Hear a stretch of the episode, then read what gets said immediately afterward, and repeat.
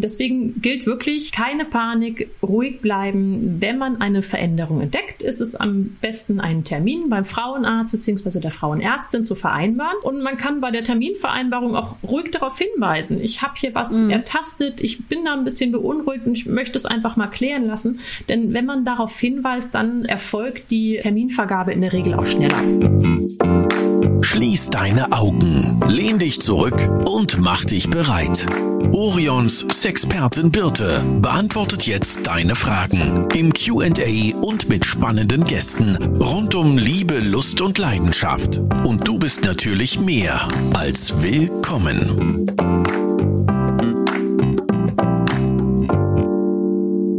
Was denkt ihr bei der Farbe Pink. Wahrscheinlich als allererstes an Barbie und wahrscheinlich empfindet ihr die Farbe auch nicht unbedingt als hochherrschaftlich und als Sinnbild der Macht.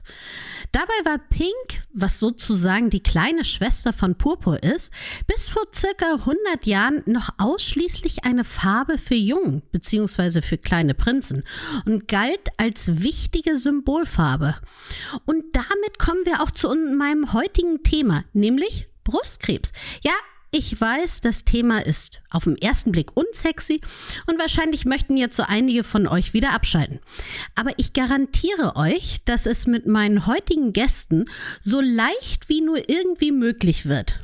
Und warum ich die ganze Zeit von der enorm wichtigen Symbolik der Farbe Pink geredet habe, wird spätestens jetzt klar. Denn ich habe Sonja Prinz und Christina Kempis von Pink Ribbon an der Leitung und ich würde sagen, wir starten gleich mit dem Thema. Ihr beiden, stellt euch doch bitte kurz einmal vor und erzählt kurz, was Pink Ribbon denn überhaupt ist. Ja, hallo. Guten Tag. Mein Name ist Christina Kemkes. Ich bin seit ja inzwischen 13 Jahren bei Pink Ribbon Deutschland. Das bedeutet, ich habe das Thema in Deutschland mitgegründet und wir sorgen für mehr Früherkennung. Wir schaffen Aufklärung rund um das Thema Brustkrebs und unsere Farbe Pink bezieht sich auf unser kleines Symbol, nämlich die pinkfarbene Schleife, die das Erkennungszeichen für das Engagement in diesem Bereich ist. Und übrigens, um ein bisschen noch zu ergänzen, es gibt im Englischen einen Sprachgebrauch to be in the pink und das bedeutet so viel wie sich bester Gesundheit erfreuen. Alles im grünen Bereich, könnte man sagen. Ja, stimmt. Sehr schön. Ja, und mein Name ist Sonja Prinz. Ich bin jetzt seit ein bisschen über zwei Jahren bei Pink Ribbon, komme eigentlich aus dem Bereich der Kommunikation, was ich hier natürlich auch mit ganz viel Freude mache und kümmere mich bei uns im Hause um die Breastcare App und um unsere Webinare. Genau, und zu der Breastcare App kommen wir gleich noch, aber erst einmal würde ich gerne mit einer positiven Nachricht hier starten. Und zwar ist es ja so, dass Brustkrebs gehört ja weltweit zu den häufigsten Krebserkrankungen und soweit ich informiert bin, werden mehr als eine Million Brustkrebserkrankungen pro Jahr neu diagnostiziert. Deshalb die wichtigste Frage vorweg. Wie groß sind denn mit dem heutigen Stand der Medizin die Heilungschancen? Ja, das ist wirklich die gute Nachricht zum Start. Nach dem heutigen Stand der Medizin sind die Heilungschancen bei Brustkrebs sehr gut. In Deutschland erkranken über 70.000 Frauen jedes Jahr neu an Brustkrebs, aber die 10 Jahre Überlebensrate liegt bei 83 Prozent. Und ja, was bei uns ganz wichtig ist, eine relevante Voraussetzung für die Heilung ist, dass die Erkrankung möglichst früh entdeckt wird. Mhm. Und ja, je früher die Diagnose, desto schonender sind in den meisten Fällen die Behandlungsmöglichkeiten. Denn man muss wissen, Brustkrebs lässt sich nicht verhindern, Stand heute.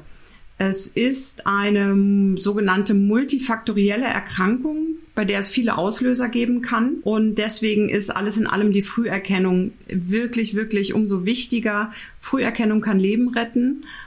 Ja, ja, und da kommen wir ja auch schon zu dem Thema Selbstabtasten. Ne? Warum ist das denn so ein entscheidendes Mittel gerade gegen den Kampf beim Brustkrebs? Ja, die Selbstabtastung ist ein ganz, ganz wichtiger Baustein bei der Früherkennung, denn die meisten Veränderungen werden von den Frauen tatsächlich selbst entdeckt. Und zudem können Frauen einfach mit diesem Selbstabtasten schon in ganz jungen Jahren beginnen und einfach ein Bewusstsein für die eigene Brust entwickeln. Und es gibt ja auch die ärztlichen Früherkennungsprogramme, die beginnen aber erst ab dem Alter von 30 Jahren. Dann übernehmen die Krankenkassen mhm. hierfür die Kosten. Ne? Ab dem 30. Lebensjahr können die Frauen eine jährliche Tastuntersuchung beim Arzt in Anspruch nehmen und gegebenenfalls eine Ultraschalluntersuchung. Und ab dem 50. Lebensjahr werden die Frauen ja alle zwei Jahre zur Mammographie eingeladen. Aber man sieht schon, das sind ja relativ lange Zeiträume dazwischen. Ja. Und das Abtasten kann die Frau einfach wirklich jederzeit selbst zu Hause durchführen. Ne? Und deswegen hat sie das wirklich im wahrsten Sinne des Wortes selbst in der Hand. Und diese Maßnahmen, das Abtasten einerseits und natürlich auch diese ganzen gerätemedizinischen Untersuchungen, die ergänzen sich einfach sehr gut. Einfach weil man ja kleinere Veränderungen, gerade im Anfangsstadium des Brustkrebs, die sind noch nicht ertastbar, aber an diesen bildgebenden Verfahren sind sind sie eben schon häufig gut erkennbar. Und die Selbstabtastung findet aber dafür idealerweise wirklich regelmäßig, im Idealfall auch einfach monatlich statt mhm. und sorgt dafür auch mm, auf eine ganz positive Art und Weise für eine, ja, eine gute Beschäftigung mit dem eigenen Körper und mit der eigenen Gesundheit. Und deswegen, ja, ist das in unseren Augen auch äh, ganz maßgeblich für die Früherkennung. So, jetzt muss ich ja mich selber outen. Also ich beschäftige mich ja rein beruflich auch schon wirklich lange mit diesem Thema. Und ich habe letztens wirklich bei mir an der Brust, wo ich dachte, oh, das ist eine kleine Auffälligkeit. Ich hingerannt zu meiner Frauenärztin und die sagte, na ja, in welchem Bereich des Zykluses befinden Sie sich denn gerade? Und dann dachte ich, ah, ouch, da war ja was, ne? Also, wie taste ich denn meine Brust am besten ab und wann ist der optimale Zeitpunkt dafür? Im Idealfall erfolgt das Abtasten circa eine Woche nach dem Einsetzen der Periode. Das hat vor allen Dingen den Grund, dass das Brustgewebe dann besonders weich ist und man einfach besser tasten kann. Das gilt übrigens auch für Vorsorgetermine, beziehungsweise wenn man eine ja, sogenannte gerätemedizinische Untersuchung vor sich hat. Wenn man die Chance hat, da einen Termin mitzubestimmen, dann ist es schon ratsam, diesen Termin genau auch in diesen Zeitraum zu legen, also in die erste Zyklushälfte sozusagen. Mhm. Gleichzeitig muss man natürlich auch im Hinterkopf haben, dass während des Zyklus das Brustgewebe sich verändert oder verändern kann und deswegen wahrscheinlich auch die Frage an der Stelle der Frauenärztin. Mhm. Das Selbstabtasten, das ist uns immer ganz wichtig zu betonen. Das ist keine Wissenschaft oder so. Also man muss da nicht wirklich mhm. viel können, wissen. Man kann auch eigentlich nichts falsch machen. Man muss nicht nach etwas Speziellem suchen. Das Selbstabtasten dient dazu, die eigene Brust kennenzulernen und gut zu kennen. Also durch auch diese Regelmäßigkeit, durch die monatliche Routine erkennt man, wie fühlt sich die Brust normalerweise an zu einem bestimmten Zeitpunkt im, im Zyklus und bemerkt dann, wenn es eine Veränderung geben sollte. Es geht also eher um die Routine und um eine bestimmte Systematik, die es ermöglicht, alle Bereiche der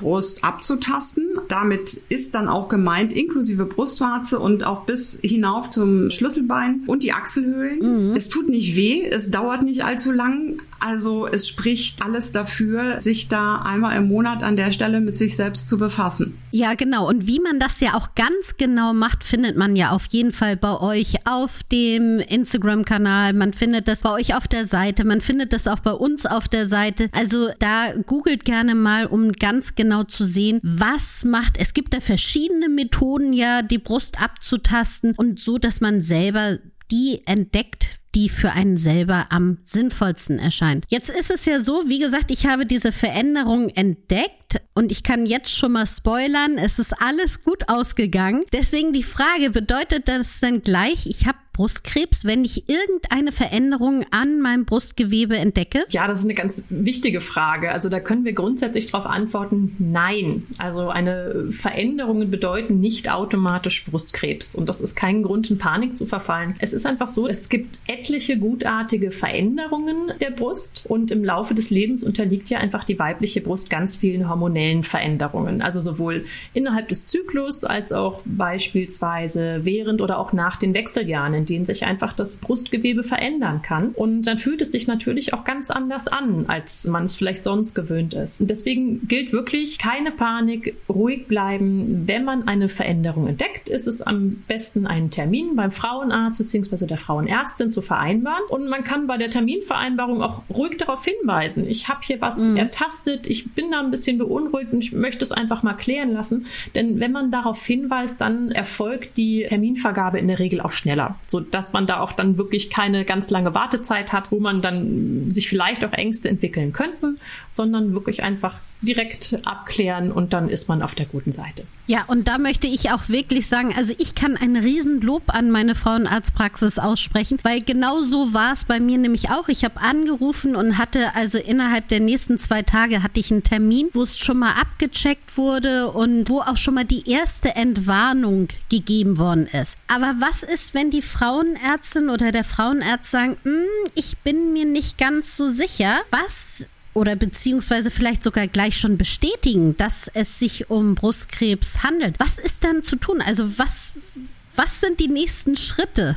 Das vertrauensvolle Verhältnis zur eigenen Ärztin, zum eigenen Arzt, das ist ein ganz gutes Stichwort, weil das wäre tatsächlich ganz generell unser Tipp für alle Frauen. Jede Frau sollte gerade im Bereich der Gynäkologie einen Ansprechpartner, eine Ansprechpartnerin haben, mit der sie wirklich auf einer Wellenlänge ist, wo ein, ein vertrauensvolles Verhältnis herrscht. Es gibt einfach unabhängig auch von so Themen wie Vorsorge so viele Bereiche im Laufe des weiblichen Lebens, wo man einfach einen guten Ansprechpartner, eine gute Ansprechpartnerin braucht. Das ist also generell einfach ratsam. Denn auch das beantwortet jetzt die Frage, das ist dann so der erste Ansprechpartner, die erste Ansprechpartnerin. Meine Gynäkologin oder mein Gynäkologe geht mit mir dann die Schritte durch, die notwendig sind. In der Regel ist es so, dass je nachdem, welches bildgebende Verfahren schon angewendet worden ist, kann man da mehr oder weniger sicher sagen, es könnte was Bösartiges sein oder nicht. Eine mhm. wirkliche Erkenntnis liefert dann eine Biopsie. Das ist eine Gewebeentnahme, eine Gewebeprobe, die dann nochmal konkret untersucht wird und dann über die Art des Gewebes einen genauen Aufschluss gibt. Wie geht's dann weiter? Tja, also es ist natürlich immer sehr individuell. Es kann da jetzt keine pauschale Antwort drauf geben. Ja. Gerade in den sogenannten zertifizierten Brustzentren, die wir in Deutschland haben, ist man in einem solchen Fall sehr, sehr gut aufgehoben. Was mir bei dem Thema auch noch einfällt, Zweitmeinungen, gerade wenn Unsicherheiten bestehen, sind immer hilfreich mhm. und wichtig. Das darf man gerne im Hinterkopf halten. Und es gibt übrigens in den zertifizierten Brustzentren ganz unterschiedliche Onkologen, die zusammenarbeiten und darüber hinaus auch zum Beispiel unterstützen Psychoonkologen, die die betroffenen Frauen auch psychologisch unterstützen. Es gibt Krebsberatungsstellen, die viele Fragen beantworten können, gerade auch wenn es um Rechte und Möglichkeiten geht, um Dinge, die zu organisieren sind. Das würde jetzt an der Stelle ein bisschen weit führen, da zu sehr ins Detail zu springen. Aber da gibt es, wenn man tatsächlich die Diagnose erhält, gerade bei uns in Deutschland tolle Fachleute, tolle Stellen, die spezialisiert sind, die da individuell weiterhelfen. Und was man nicht vergessen darf, es gibt auch Anlaufstellen für Angehörige. Denn wenn mhm. wir vom Thema Brustkrebs sprechen, dann ist es natürlich in allererster Linie die betroffene Frau, sag ich mal, oder die, die Patientin, der Patient. Aber das ist eine Krankheit, die auch für das Umfeld extrem belastend sein kann oder in den meisten Fällen einfach ist. Tja, unser, unser Tipp an der Stelle, je offener Sie damit umgehen können, umso besser. Scheuen Sie sich nicht, Hilfe zu suchen, Hilfe anzunehmen, Beratungsstellen aufzusuchen. Das hat durchaus Berechtigung und es ist eine ganze Menge zu schultern in einer solchen Situation. Mhm. Wir haben übrigens in der Breastcare App dazu auch eine Übersicht verschiedener Fachstellen, Anlaufstellen, Beratungsangebote zusammengetragen. Also auch da kann man sich nochmal weiter informieren, falls notwendig. So, jetzt haben wir schon zweimal das Thema Breast Care App raufgebracht und ich kenne sie schon und ich finde sie so toll. Deswegen jetzt meine Frage, was ist denn die Breast Care App und was ist so das Besondere an ihr? Ja, die Breastcare App, die gibt es seit, das sind über zwei Jahren, seit März 2021 und sie ist ein digitaler Ratgeber zum Thema Brustkrebsvorsorge. Also das Besondere ist, dass wir Wissen rund um die Themen Brustkrebs, Früherkennung und gesunder Lebensstil in ganz vielen verschiedenen Sprachen vermitteln. Also momentan sind es neun Sprachen und wir sind mhm. einfach davon überzeugt, dass gerade Gesundheitsinformationen und Themen wie Krebs, die mit ganz viel Angst besetzt sind, in der Muttersprache einfach am besten Nachrichten aufgefasst werden können. Und außerdem ist es uns wichtig, dass wir ja wissenschaftsbasierte Informationen und Inhalte in der Breastcare App auf eine ganz leichte und verständliche Weise vermitteln und nicht mit einem erhobenen Zeigefinger mit medizinischen Fachausdrücken um uns werfen, sondern das wirklich so formulieren, dass man es auch einfach gut verstehen kann. Und man kann diese App in den App Stores von Apple und Google kostenlos runterladen. Ein ganz zentraler Bestandteil der App ist der Zykluskalender, der die Frauen an das Abtasten der Brust zum optimalen Zeitpunkt erinnert. Da hatte Christine ja schon gesagt, das ist in der Regel mhm. eine Woche nach dem Einsetzen des Zyklus. Und jetzt ab kommendem Monat, also August 23, besteht sogar noch die Möglichkeit, dass man beispielsweise Arzttermine einträgt, wann zum Beispiel die nächste Ultraschalluntersuchung oder die nächste Mammographie fällig ist. Denn es geht ja so in dem ja doch recht fordernden Alltag bei vielen Frauen einfach unter. Leider neigen wir Frauen ja manchmal dazu, andere Dinge zu priorisieren als die eigene Gesundheit. Und auch die Vorhersage der nächsten Periode ist jetzt möglich. Mhm. Also es ist jetzt tatsächlich auch ein Zykluskalender, bei dem man den Zyklus wirklich eintragen kann. Man wird erinnert. Und die App erinnert nicht nur an das Abtasten, sondern sie erklärt auch einfach in einer bebildeten, bebilderten Abtastanleitung, wie das Ganze funktioniert. Das wird wirklich Schritt für Schritt erklärt. Und es gibt jetzt neuerdings auch ein ganz besonderes Workout-Video. Auch da wird das ah. Abtasten nochmal erklärt. Sehr schön. Jetzt sagtet ihr ja, dass das ganz eng mit dem Zykluskalender zusammenhängt. Aber was ist denn, wenn ich zum Beispiel in den Wechseljahren bin und keinen Zyklus mehr habe? Werde ich dann auch noch erinnert? Ja, auch da gibt es die Möglichkeit, sich tatsächlich zyklusunabhängig erinnern zu lassen. Tatsächlich wird man dann immer zum Monatsersten an das Abtasten der Brust erinnert. Mhm. Denn auch da, nach den Wechseljahren, kommt es ja ganz besonders auf die Regelmäßigkeit an. Dass man wirklich einmal im Monat, es muss nicht unbedingt der erste sein, aber dass man sich einmal im Monat abtastet und einfach dann auch weiterhin ja die Brust und mögliche Veränderungen im Auge behält. Jetzt ist es ja so, wie gesagt, ich nutze sie selber und es ist ja, sie erinnert mich an das Abtasten und ich kann ja auch noch Notizen mit reintragen. Also und auch mein, meinen nächsten Frauenarzt oder Frauenärztin-Termin da eintragen. Aber wir wissen ja auch, was für Schindluder zum Teil mit solchen Daten betrieben werden kann. Wie ist das denn mit dem Datenschutz? Ja, das war bei der Entwicklung der App eine große Herausforderung und war uns ein ganz großes Anliegen, da dass wir in puncto Datenschutz sehr, sehr sorgsam sind. Die App funktioniert ohne Login und sie funktioniert ohne die Eingabe von persönlichen Daten beziehungsweise sämtliche Daten, die ich eingebe, sind ausschließlich im eigenen Endgerät gespeichert. Ah, das ist natürlich praktisch. Ich bin ja auch ganz hellhörig geworden, als ihr sagtet, dass die App in so vielen Sprachen gibt, weil das ist natürlich nachvollziehbar, wenn ich zum Beispiel hier in Deutschland bin, aber Deutsch nicht meine Muttersprache ist, dann habe ich ja so viele Probleme, überhaupt klar zu kommen. Und da bietet mir ja die App damit ein kleines bisschen Sicherheit, dass ich jedenfalls die Information auch in meiner Muttersprache bekomme. Also, die ist mehrsprachig und in Ihr sagtet neun Sprachen. Welche sind denn das im Moment? Ja, also aktuell sind es Arabisch, Deutsch, Englisch, Farsi, Französisch, Russisch, Spanisch, Türkisch und Ukrainisch. Und es sind auch noch weitere Sprachen in Planung. Und das Besondere an der App ist, dass die sich automatisch in der Sprache des Betriebssystems des Endgeräts herunterlädt. Und sollte die Sprache ah. nicht vorliegen, dann ist die voreingestellte Sprache Englisch. Und ein Wechsel der Sprachen ist über die Handy-Einstellung natürlich auch jederzeit möglich. Man kann also zwischen der Muttersprache und Deutsch beispielsweise in einem Arzttermin auch immer mal wieder hin und her switchen, wenn man das möchte möchte. Ach, das ist natürlich gut. Gerade, ne, wie gesagt, wenn ich in einem Arzttermin bin, dass ich dann sage, okay, ich habe hier was gelesen in meiner Muttersprache und kann das so mit der Ärztin oder dem Arzt zeigen. Mhm, richtig.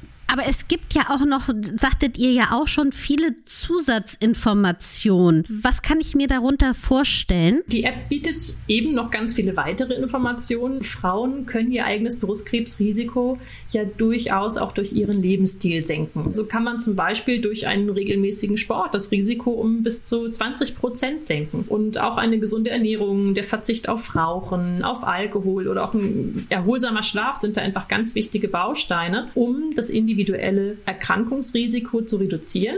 Das wissen aber nicht alle Frauen. Und deswegen mhm. erklären wir in der App die Zusammenhänge. Das ist etwas, was uns ganz, ganz besonders wichtig ist. Und wir geben auch konkrete Tipps in der App, zum Beispiel zum Thema erholsamer Schlaf und warum Schlaf denn überhaupt wichtig ist, was die Gesundheit anbelangt. Wir haben auch ein Glossar entwickelt mit über 60 Begriffen, die einfach ganz kurz und einfach erklären, was sich hinter diesem Begriff verbirgt. Das Ganze wurde auch von einem Onkologen auch noch ja, abgenommen und bestätigt.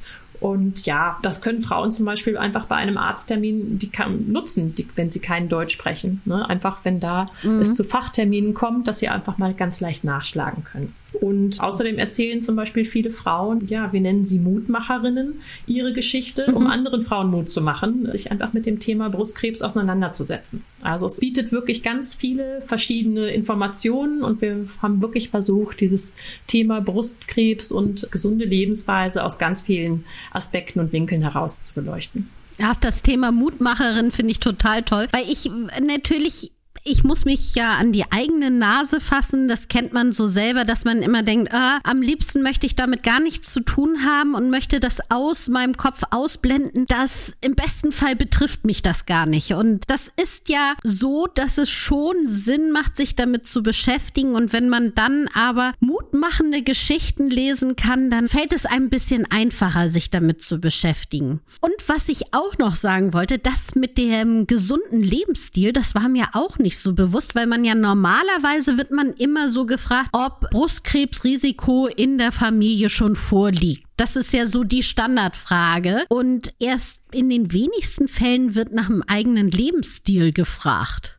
Ja, das ist richtig. Und der ist aber wirklich ein ganz entscheidender Faktor. Man sagt ja auch, dass in Deutschland bis zu 40 Prozent aller Krebsfälle, also nicht nur Brustkrebsarten, auf Lebensstilfaktoren zurückzuführen sind. Mhm. Und man kann da wirklich wahnsinnig viel machen und hat so viele Bausteine in der Hand, um das eigene Risiko zu senken. Aber das ist eben nicht mhm, gleichzeitig, gleichzeitig ist es natürlich so, dass man nicht umgekehrt argumentieren kann, dass wer ich sag jetzt mal, nicht viel Sport treibt, automatisch Krebs bekommt. Also da muss Klar. man auch sehr vorsichtig sein, denn es ist eine statistische Reduzierung des Risikos durch einen gesunden Lebensstil. Es hat aber weder eine Garantie, noch mhm. darf man im umgekehrten Fall bei einer Krebserkrankung nach den Ursachen suchen, nach dem mhm. Motto, was hat mhm. sie denn falsch gemacht? Oder äh, viele Frauen fragen sich ja. das selber, warum betrifft es mich und was hätte ich denn anders tun sollen können? Das ist aus unserer Erfahrung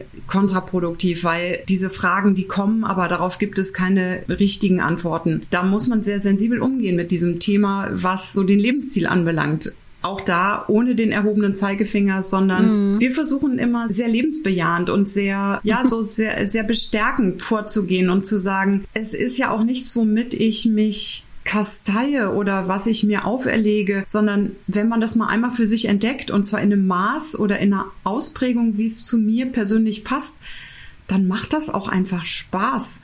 Und dann habe ich auch ein insgesamt besseres Lebensgefühl und ein besseres Körpergefühl. Und ja, da, da geht es einfach so ein bisschen darum, auch das für sich zu entdecken. Also es, es macht Spaß, sich, sich gut zu ernähren. Es ist nicht so, dass ich auf alles verzichten muss, sondern es geht darum, frisch und regional zu kochen oder im Bereich Bewegung. Es stellt sich nach relativ kurzer Zeit der Effekt ein, dass man sich auch einfach leichter bewegt und leichter tut sozusagen. Mhm. Und das hat auf viele andere Lebensbereiche dann auch wiederum Auswirkungen. Also das ist so dieses Bausteinprinzip, was Sonja eben ganz kurz schon mal hat anklingen lassen. Die Dinge greifen ineinander. Und zum Beispiel ist es so, dass wenn ich mich regelmäßig bewege, automatisch auch nach anderen Dingen Appetit habe, dass ich vielleicht besser schlafe. Also die Dinge sind wie so Puzzlesteine, die sich auch so ein bisschen gegenseitig bedingen und auch zusammengehen sozusagen. Ja, und du hast es ja schon richtig gesagt. Also es ist eben nicht nur diese eine Ursache, die eventuell das sein kann, sondern es sind ganz viele kleine Bausteine und die eventuell dazu führen könnten. Aber im Nachgang danach zu suchen, ist halt auch nicht die richtige Sache, sondern eher nach vorne zu gucken, was kann man dann jetzt machen. Hat eigentlich also Pink Ribbon diese App ganz alleine entwickelt? Ja, das ist eine ganz schöne Entstehungsgeschichte. Das hat begonnen mit dem Feedback einer jungen Frau, die türkische Wurzeln hat. Die habe ich auf einer Messe getroffen und die hat mir gesagt, Mensch, es ist toll, was ihr macht, eure Aufklärungsarbeit und so weiter. Aber meine Mutter erreicht ihr damit nicht und die bräuchte das so dringend. Und dann sind mhm. wir so ins Gespräch gekommen und daraus hat sich ein Projekt bei uns unter dem Dach von Pink Ribbon Deutschland entwickelt, wo wir zunächst mal mit ganz vielen Stellen ins Gespräch gegangen sind. Wir haben da mit Städten und Gemeinden zusammengearbeitet im ersten Schritt und haben zum Beispiel selber Gesprächsrunden geführt. Ich war in Frauenkreisen, in Moscheen. Wir haben uns mit vielen verschiedenen Kulturen ausgetauscht und haben wirklich die Frauen selber befragt. Also auch in Richtung mhm. nicht nur, ähm, welche, welche Grundlagen, welcher Wissensstand ist da vorhanden, sondern auch, welche Hürden gibt es. Und mhm. zwar nicht nur in inhaltlicher Hinsicht, sondern vielleicht auch in visueller Hinsicht. Das war uns bei der Entwicklung der App dann letztendlich letztendlich auch wichtig zu gucken, wie bebildern wir die Dinge, damit wir niemanden mhm. vor den Kopf stoßen. Wir haben es hier ja nicht nur mit verschiedenen Sprachen zu tun, sondern auch mit verschiedenen Kulturen. Mhm. Und ja, das spielte so alles mit hinein. Es sind also zunächst mal, das ist jetzt schon ein paar Jahre her, Informationsmaterialien in verschiedenen Sprachen entstanden, die wir in Zusammenarbeit mit den Städten und Gemeinden in Deutschland verteilt haben. Und dann konnten wir, das war im Prinzip parallel zur Corona-Zeit, kann man sagen, durch die Förderung der Philips Foundation das ganze Thema digitalisieren und die Breastcare App entwickeln. Also diese App ist dann aus dem schon vorhandenen Wissen entstanden mit einer entsprechenden Förderung. Und ja, und seitdem gibt es das Ganze dann auch jederzeit zugreifbar für die eigene Hosentasche. Und das ist eben auch ein ganz wichtiger Hinweis, den du gerade gegeben hast. Es macht eben Sinn, nicht nur sich selber, ihr alle Hörerinnen da draußen, selber die App runterzuladen, sondern macht bitte auch in eurem Freundes-, Familien-, Bekanntenkreis darauf aufmerksam. Da gibt es sicherlich noch ein paar Personen, denen diese App auch helfen kann. Und da komme ich auch schon zu meiner nächsten Frage. Frage, wie kann ich denn zum Beispiel als Einzelperson, als Birte Fulde sonst noch helfen, um diese App zu unterstützen? Also eigentlich hast du es schon vorweggenommen, weil meine Antwort dazu wäre ganz klar äh, runterladen, weitersagen. Natürlich sind wir auch immer sehr erfreut, wenn wir Feedback bekommen, was können wir verbessern. Das ist eine Applikation, die wir stetig weiterentwickeln. Da sind wir also wirklich immer dankbar über Zuschriften, über Feedbacks, die uns da wichtige Tipps geben. Und letztendlich, ja, es, es hat schon was auch mit Solidarität unter Frauen zu tun. Frauen für Frauen. Mhm.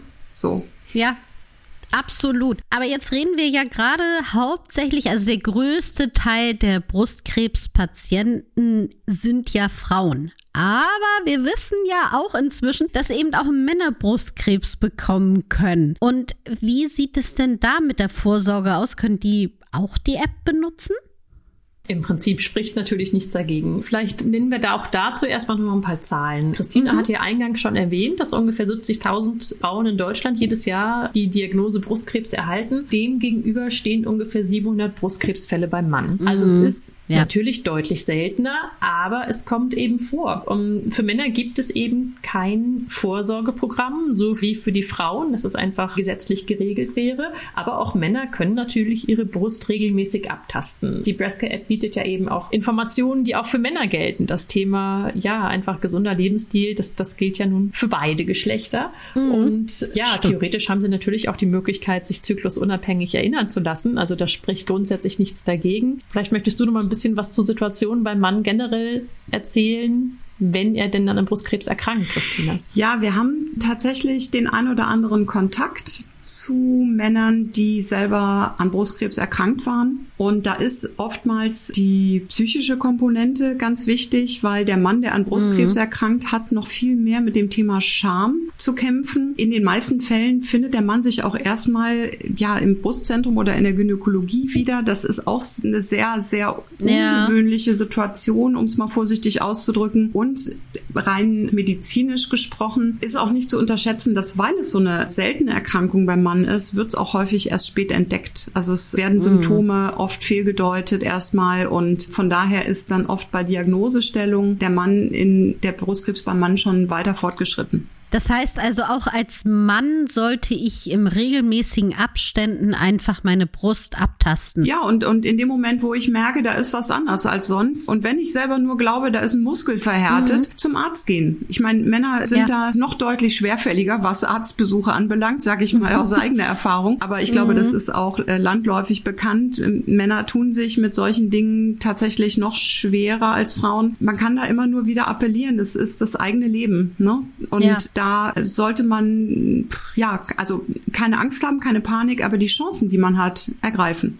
Jetzt hatten wir ja vorhin auch schon von dem genetisch bedingten Risiko bei Brustkrebs gesprochen. Ist das denn auch beim Mann so? Also grundsätzlich steige ich in das Thema Genetik immer ganz gerne damit ein, dass ich erstmal sage, es ist nicht so häufig, wie man denkt. Das wird Ach. ja nur circa fünf bis zehn Prozent der Brustkrebsfälle sind genetisch bedingt. Okay. Das ist durch die Medien größer gemacht oder es wird anders wahrgenommen mhm. in der mhm. Öffentlichkeit, als es tatsächlich ist. Da gab es einfach den ein oder anderen berühmten Fall, der sehr stark einfach in der Medienberichterstattung war, wodurch tatsächlich dann auch die Ärzte verstärkt verzeichnen konnten, dass Frauen in Panik angelaufen kamen und alle dachten, sie hätten jetzt irgendwie vielleicht eine genetische Disposition. Mhm. Das ist also, wie gesagt, es ist grundsätzlich seltener, als man das vielleicht so denkt. Wenn tatsächlich in einer Familie gehäuft Fälle von Brustkrebs, aber auch von Eierstockkrebs auftreten, das hat nicht nur mit der Häufigkeit zu tun, das hat auch was mit Alter zu tun, das hat was mit dem Stammbaum, also mit der Linie zu tun sozusagen. Da gibt es mhm. so verschiedene Kriterien, die, wenn sie zusammenkommen, darauf hindeuten, dass man tatsächlich dann mal in eine Sprechstunde gehen sollte. Es gibt da spezielle Beratungsstellen für genetisch bedingten Brustkrebs, dann ist das sinnvoll. Und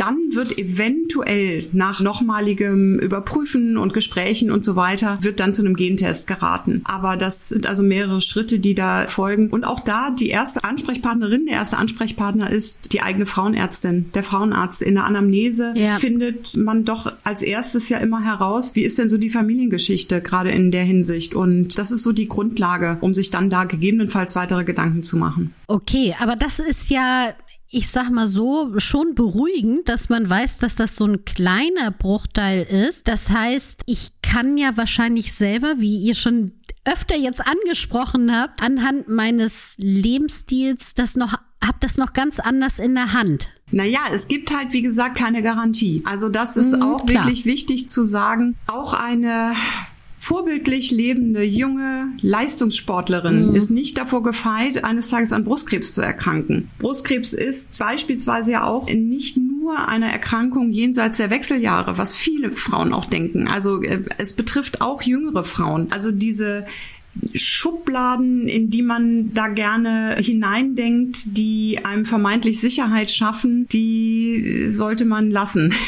Ja. Es geht generell einfach darum zu wissen, es ist die häufigste Krebserkrankung, es ist aber nicht die gefährlichste für Frauen, wenn früh genug erkannt. Also mhm. das ist, glaube ich, immer wieder so dieser Appell, am Ende muss man sagen, so ist wahrscheinlich einfach auch das Leben. Wegschauen verhindert nichts und ich kann mhm. mir möglichst viele gute Voraussetzungen schaffen, indem ich über meine Ernährung, über regelmäßige Bewegung und so weiter mich da möglichst gesund halte, aber ich kann dann nicht mich zurücklehnen und sage, ich mache ja Sport, also gehe ich nicht zum Arzt. Ne? Also das ist jetzt übertrieben gesprochen dann so auch ja. nicht, nicht denkbar. Ganz nebenbei, ein gesunder Lebensstil, ja, hört sich auch immer so theoretisch an. Also einfach ein, ein wenn ich ausgewogen und, und gesund und möglichst glücklich lebe, das tut mir ja auch in vielerlei anderer Hinsicht gut.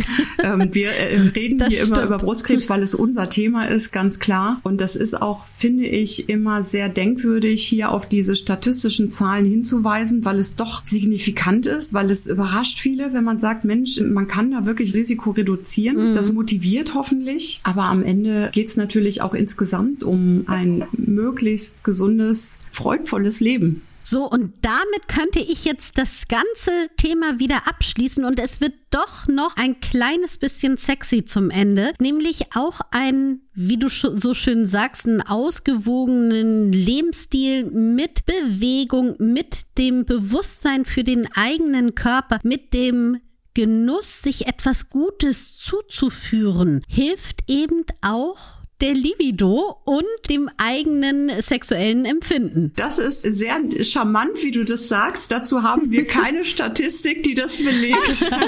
Aber ja, äh, können wir gerne so stehen lassen. Ja. Damit verabschiede ich mich dann auch schon von euch und ich sage vielen, vielen Dank, dass ihr diese Arbeit macht, dass ihr diese App entwickelt habt, dass ihr heute für dieses Interview bereit wart. Und ich sage an alle da draußen, bitte tut mir den Gefallen und Ladet euch diese App runter und macht bitte auch alle anderen darauf aufmerksam. Wie immer findet ihr alles in den Show Notes. Vielen Dank. Vielen Dank und tschüss. Also. Das war Willkommen, dein Orion-Podcast mit Sexpertin Birte. Du willst nächste Woche wiederkommen? Dann abonniere uns gerne auf der Podcast-Plattform deiner Wahl.